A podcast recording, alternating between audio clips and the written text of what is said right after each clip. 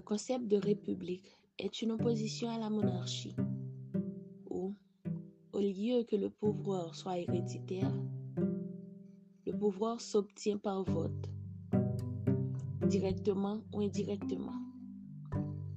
Le chef de l'État peut être une personne ou un groupe de personnes. Cependant, il convient de noter que le concept de république a évolué au fil du temps. Premièrement, la République, dans la Rome antique, était traitée comme une organisation qui excluait les rois, quelque chose du peuple.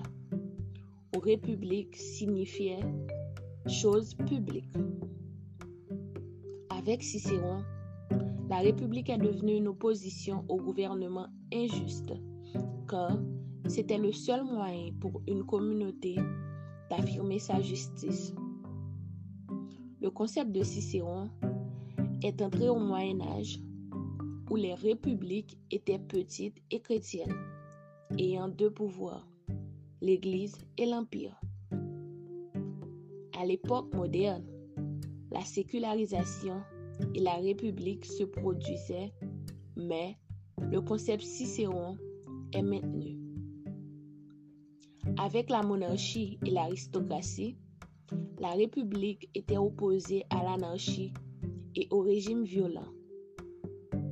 À l'époque moderne, la Constitution est devenue une partie fondamentale d'une République, réalisant un idéal de la raison pratique de Cicéron.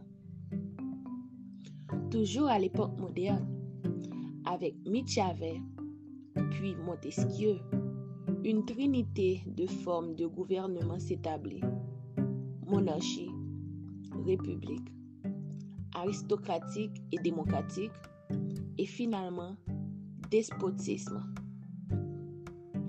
Et dans cette trilogie est utilisé un critère qualitatif à plusieurs facteurs.